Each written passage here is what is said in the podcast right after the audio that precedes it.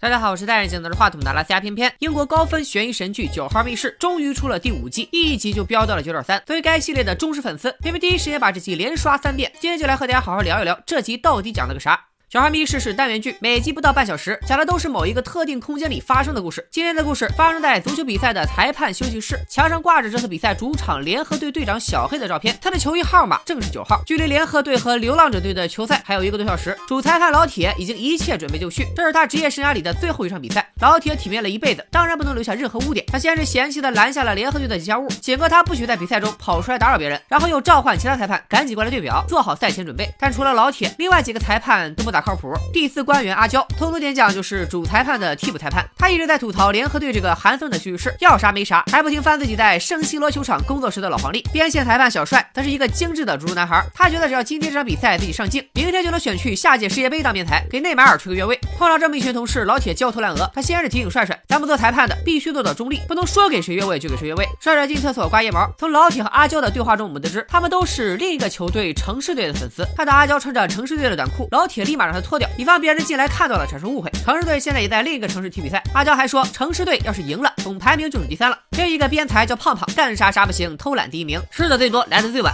胖胖和阿娇打赌，小帅肯定为了出风头喷了很多发胶。老铁警告他，身为球赛裁判，打赌这种事，哪怕是开玩笑都不行。老铁之所以这么谨慎，除了今天是他最后一天当裁判以外，今天的比赛对比赛双方的两个球队都至关重要。主场的联合队如果赢了，就能顺利升级进入英超，还能获得一点五亿奖金；而客场的流浪者队如果再输，他们就要降级到低级联赛，而且负债累累。毫无疑问，这场比赛。裁判稍有差错，就可能被双方球迷重拳出击，所以谁也不能掉以轻心。老铁刚刚做完动员，联合队的队长小黑正好赶了过来，准备参加赛前的队长会议。老铁支走了其他的裁判，休息室里就只剩下小黑和老铁自己。莫非老铁是要和小黑暗中交易什么吗？只见传说中脾气暴躁的小黑，不但对老铁相当客气，还送他一张退休贺卡。老铁感动的立马回礼。Can I kiss you?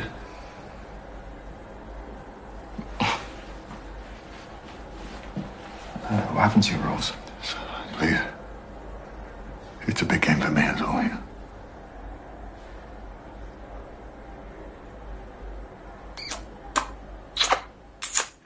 闹了半天，老铁不是个铁直男，早就被小黑铁树开了花。当当小黑半开玩笑的让老铁在比赛里帮自己判给他们几个点球时，老铁却一口回绝：“Mine, nobody's gonna find out. Relax. Got your back.”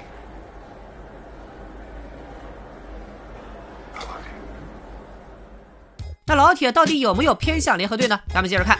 上半场刚一结束，所有裁判就抱头鼠窜回到休息室。球场上确实出了问题，但却不是偏向小黑的联合队，而是偏向了流浪者队。一众球迷都觉得裁判多判给流浪者队一个界外球，导致流浪者队得了一分。胖胖表示这球判错，我天打雷劈。但小帅看完吉祥物大哥录下的回放画面，才发现当时这个球的落点距离边线足足还有半米远，这可不是一般的眼拙。小帅紧接着告诉老铁，这一球是现场下注的结果，赌博计算性收买了某个裁判，只要他在第二十六分钟时给流浪者队送个界外球，就能拿到一点五万英镑。小帅之所以知道的这么清楚，是因为这帮人也给他打过电话，但是被小帅拒绝了。毕竟他要努力表现，以争取去世界杯。现在看来，肯定是胖胖没能挡住诱惑。胖胖也在众人灼热的目光下承认了。他说：“咱们当裁判的，多年来不但被球迷、球员和球队经理多方欺凌，既然挣不到该有的尊重，那还不如多挣点养老钱。”而且胖胖也没想到，这个界外球还真的让流浪者队进球得分了，所以他跪求老铁给自己放个水。几个裁判吵个没完，小黑和联合队吉祥物却在这时冲了进来，举着比赛录像要讨说法。这下所有人都炸了锅，很快就打在了一起。情急之下，小黑直接给了小帅一拳，老铁不客气。居然直接掏出了红牌，把自己的老相好罚下了场。阿娇也为观众们科普了规则，在中场休息时，主裁判依然有这个权利。老铁果然是铁面无私，小黑也是一肚子气。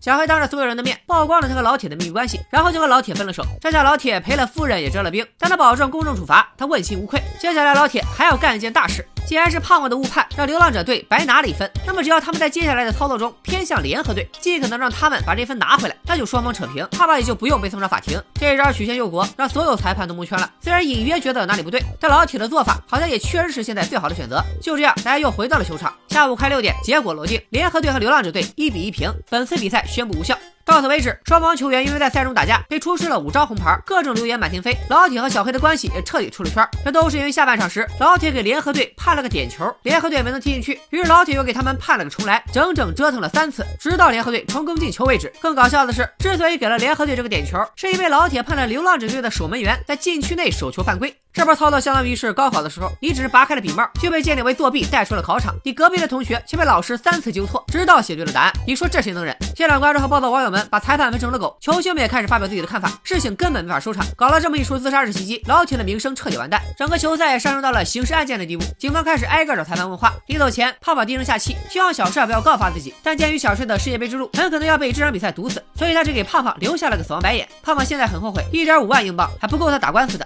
而且他现在回想起来，那个赌博集团的电话听起来像用了变声器，说不定就是个骗子。一出球赛搞成这样，阿娇也很沮丧，而老铁稳稳接住了最大的黑锅，这辈子的退休金估计也没了指望。Martin, you did it in the spirit of fairness. No, I did it. I did it for love.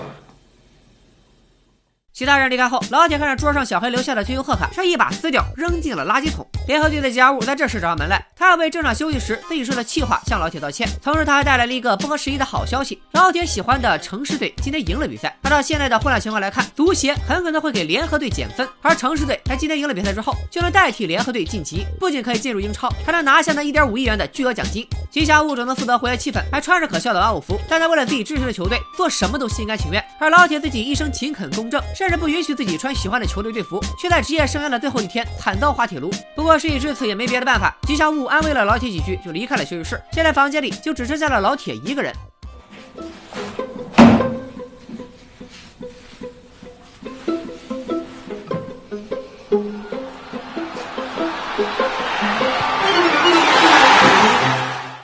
小号密室》的魅力就在于，你第一遍看完可能一脸蒙圈，但是看完结局以后，带着答案再看第二遍，就会发现处处都是伏笔。接下来咱们就来盘盘剧情。这一出球赛其实都是老铁为了让自己心爱的城市队晋级搞的鬼。阿德曾说过，城市队要是赢了，在联赛的积分排行榜上就是第三名了。但赛季的规则是，只有前两名才能晋级并获得奖金，所以光让城市队赢还不够，还得让排第二的联合队倒扣分。胖胖的黑哨只是个影子，所谓的赌博集团其实就是老铁假扮的。之所以会同时联系胖胖和小帅，是因为好赌又现实的胖胖一定会答应做交易，而怀抱着世界杯美梦。绝对不会受贿的小帅，就是揭发他的最好人选。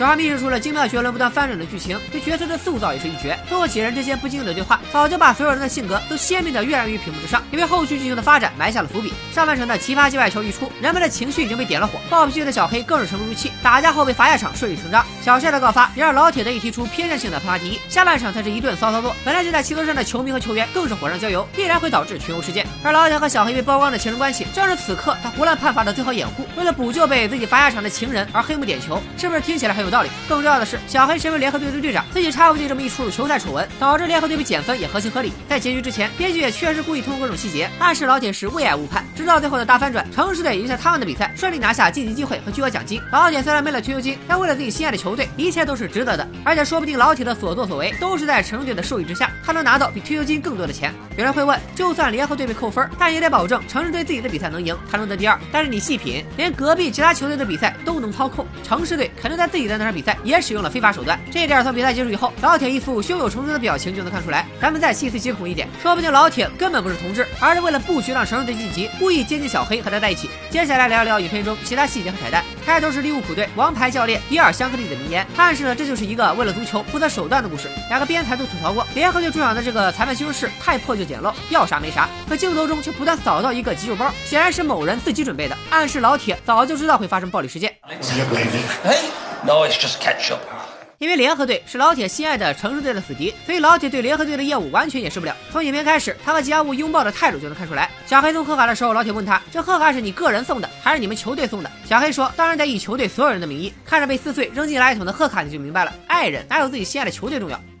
接下来到了彩蛋时间，先说一个粉丝向的《小花密室》前四季，每集六集，一共二十四集，每集中都出现了一个兔子道具。我曾经做过相关视频，第五季第一集同样有这只兔子。剧中的联合队和城市队明显在指代曼联队和曼城队这两支球队之间的明枪暗箭，也正应了曼城和曼联的死敌关系。阿娇追忆过去时几次提到的圣西罗球场是世界上最著名的球场之一，也是意甲豪门 AC 米兰和国际米兰的主场。对于老铁最后这波操作，小帅用裁判界的兰斯阿姆斯特朗来比喻，这个人在创造环法自行车赛奇迹后，又因为兴奋剂丑闻被剥夺了七个冠军头。衔并终身禁赛。老铁给禁军的守门员判了点球。小帅说，是连大教练温格都能看出来的错。这里提到的温格，在职教生涯中错失的球员包括了 C 罗、梅西、布冯等一众巨星。这眼光和运气也是没谁了。说回本集的名字，裁判是个傻。